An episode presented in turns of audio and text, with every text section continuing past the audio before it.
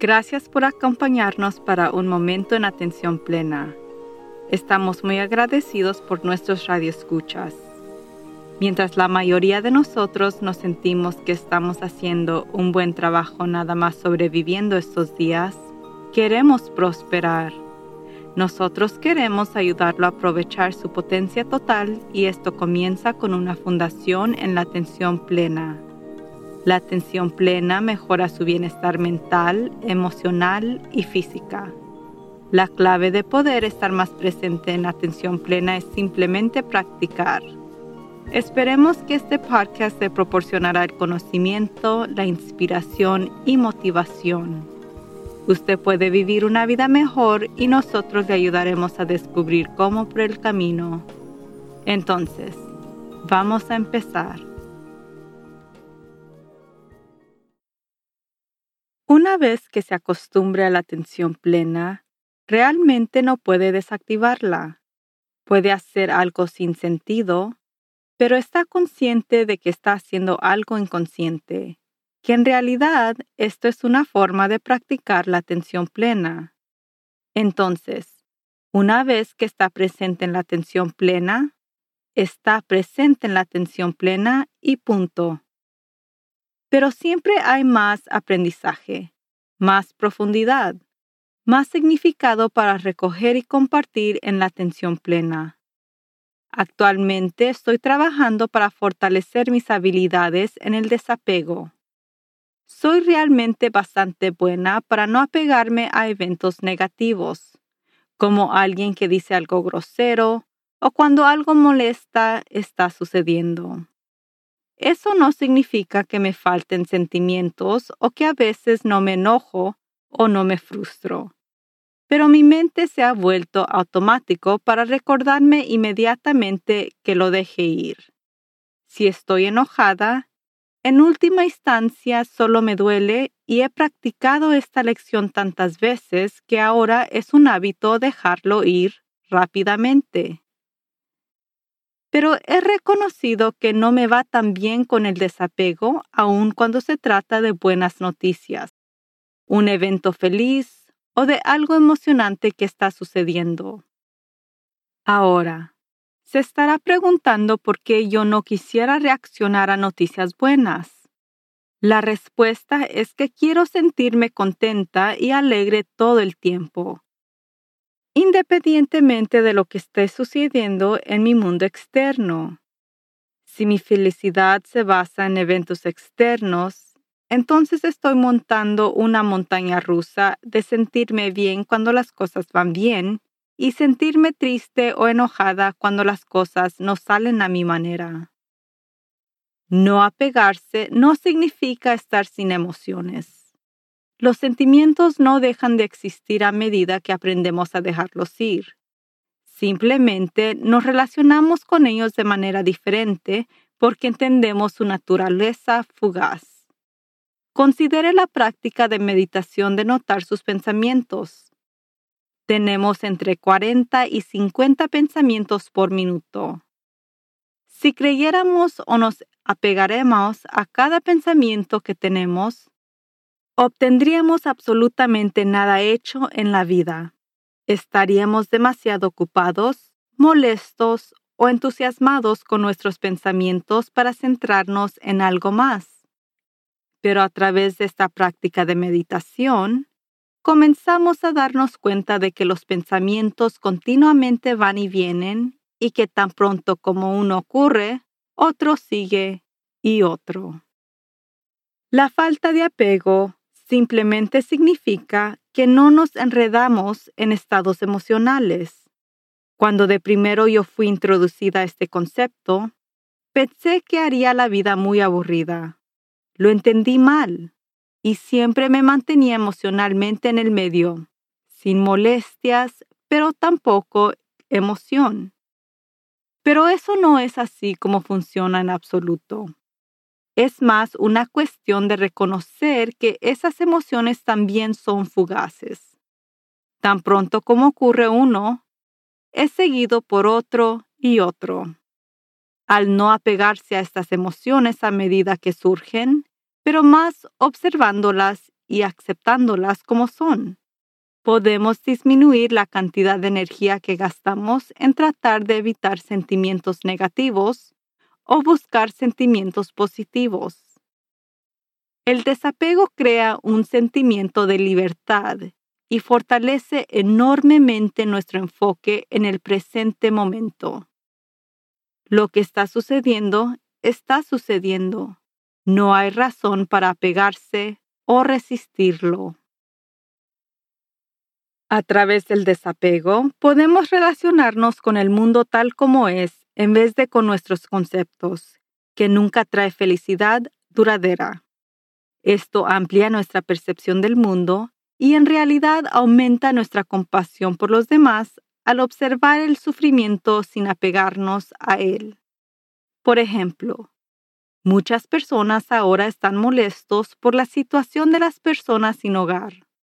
Aquí en Los Ángeles recientemente ha explotado y hay campamentos en todas partes, no solo en la fila de patinaje o a lo largo de las vías del tren. Cuando estamos apegados a nuestras emociones, puede ser mucho más difícil sentir empatía por una persona sin hogar. Digamos que ha caminado a casa después de trabajar. Paramos al supermercado para comprar mandado. Estamos cansados. Sentimos presión llegar a casa y comenzar a cocinar para hacer la cena de la familia. Tenemos problemas para encontrar un espacio de estacionamiento. Pero finalmente vamos hacia la puerta de la tienda, solo para encontrarnos con una persona sin hogar que pide dinero. Podrían estar sucios y oler desagradablemente. Pueden parecer un poco aterrorizantes podríamos sentirnos enojados por ser molestados y disgustados de que esta persona esté presente en este momento. Quizás temerosos de que los valores de nuestras propiedades puedan disminuir porque las personas sin hogar se han mudado al vecindario. Frustradas con el gobierno por no arreglar el problema y sentirnos culpables por no darle dinero a esta persona. A medida que nos apegamos a todas estas emociones, nos contamos a nosotros mismos una historia negativa y vemos el mundo a través de ese lente negativo. Seguimos dando una vuelta por este evento emocionalmente, tal vez incluso una vez que lleguemos a casa, mientras cocinamos y así sucesivamente. En lugar de sintiendo compasión por la persona sin hogar, no vemos como una víctima y nos sentimos angustiados o con sufrimiento. Pero el mismo escenario a través del desapego se ve muy diferente. Nos encontramos con la persona sin hogar y podemos sentir empatía por él o ella porque no nos estamos contando una historia sobre lo horrible que es. Aceptamos que tenemos un gran problema, pero no nos apegamos a todas las emociones negativas. Podemos o no decidir darles dinero, pero no hay culpa. Podemos hablar con la persona, sonreír con ellas y desearles una buena tarde. Y seguimos nuestra vida sin molestarnos o ira. Por cierto, no puedo decirle lo agradecida que está una persona sin hogar cuando simplemente reconoce dándoles hola o sonriéndolos. A veces les doy dinero, pero la mayoría de las veces cuando al llegar a casa dono dinero a un refugio para personas sin hogar con la esperanza de que puedan recibir más desamparados para sacarlos de las calles. Eso no es una reacción a una emoción, sino una acción en respuesta a una situación que no puedo solucionar yo misma, pero que siento que puedo ayudar de alguna manera. Puedo sentirme obligada para ayudar, pero no estoy apegada al resultado. Ahora, Considere qué tan apegados podemos estar a los sentimientos de ira o dolor cuando nuestro jefe nos dice algo negativo. Lo repetimos en nuestra mente una y otra vez. Nos enojamos, consideramos dejarlo y quizás lloramos. Justificamos por qué la reacción de nuestro jefe es injusta o inexacta y lamentamos nuestra situación. Nos hacemos absolutamente miserables Eso es porque estamos apegados emocionalmente a las palabras pronunciadas por el jefe. Pero si nos separamos de esos sentimientos y simplemente observamos la realidad de la situación, es una de dos opciones. En realidad, si cometimos un error o el jefe tiene una percepción que no es precisa, ¿qué podemos elegir señalar de una manera no emocional o no? Un mensaje suele ser mucho más escuchado y considerado cuando estamos tranquilos y somos objetivos que cuando estamos molestos y tratando de comunicar un hecho. De nuevo, esto no significa que a nosotros no nos importa la percepción que nuestro jefe tiene de nosotros, pero dejamos de lado la angustia emocional que normalmente queda atrapado en nosotros. Estoy segura de que puede pensar en muchos escenarios similares a los anteriores. Y me resulta más fácil dejar de lado estas situaciones negativas al separarme de mis emociones, reconociendo que son transitorias y que pasarán. Pero como mencioné al comienzo de esta discusión, tengo más resistencia a dejar ir las emociones positivas y quiero apegarme a esos sentimientos Muchas cosas se están uniendo en mi vida en este momento y estoy logrando objetivos que llevan años esperando que se los alcance. Es emocionante y alegre y quiero permanecer en este alto. Pero estas emociones no son diferentes a las negativas, son solo sentimientos fugaces que pasarán. Entonces, en lugar de saltar por mi sala aplaudiendo una gran noticia, me beneficiará más sentir gratitud por cualquier evento que está ocurriendo, pero también acepto que, independientemente de esos eventos externos, puedo elegir sentirme feliz todo el tiempo. Mi felicidad no depende de eventos externos. Puedo observarlos, disfrutarlos, apreciarlos, pero si yo me apego a ellos, me estoy deslizando en el síndrome de sucederé cuando.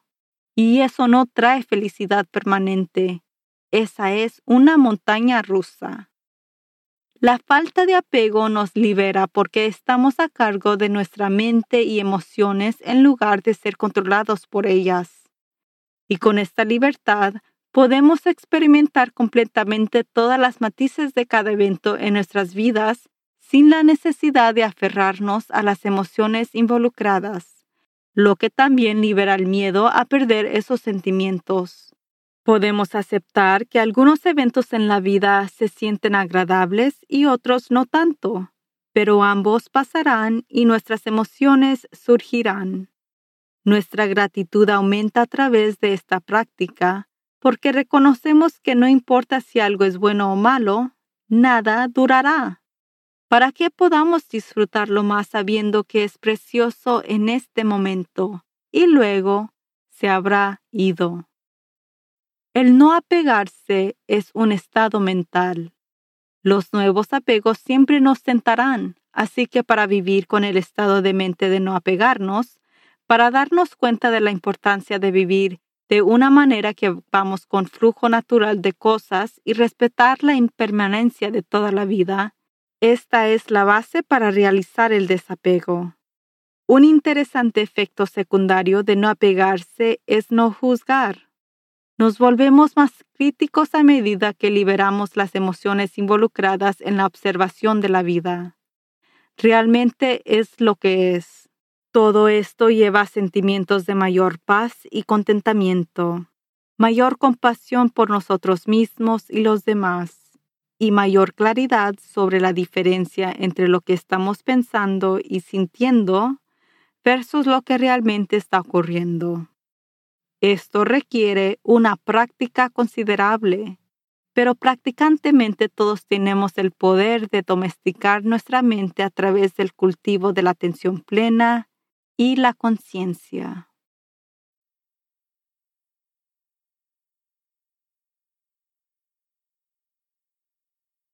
Ahora, tome unos minutos para concentrarse en algo del pasado que realmente le molestó, tal vez un par de años atrás. Cuando recuerde sentimientos de ira o molestia, intente mirarlos con esta nueva perspectiva. ¿Permanecieron esos sentimientos mucho después de que haya pasado el evento? cambiaron esos sentimientos. ¿Estas emociones afectaron las decisiones que tomó después del hecho? ¿O finalmente se disiparon esos sentimientos reemplazados por unos nuevos? Ahora, recuerde un evento pasado que fue muy emocionante y feliz. Intente mirar ese evento con una nueva perspectiva. ¿Cuánto tiempo duró ese nivel de la emoción alta? ¿El evento en sí alteró sus emociones?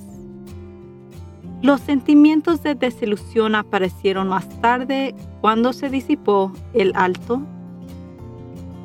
Podemos encontrar alegría en cualquier evento, ya sea saber que estamos aprendiendo algo nuevo, entendiendo que incluso las situaciones desagradables pasarán, o en la observación de que la vida misma es impresionante. La falta del apego no se trata de no preocuparnos o no sentir lo que sentimos. Se trata de tratar de no aferrarnos a esos sentimientos y apreciar que no necesitamos hacerlo. La vida se desarrollará sin aferrarnos a los sentimientos o no y podemos disfrutar de todo el viaje sin problemas y no subirnos a las montañas rusas de emociones.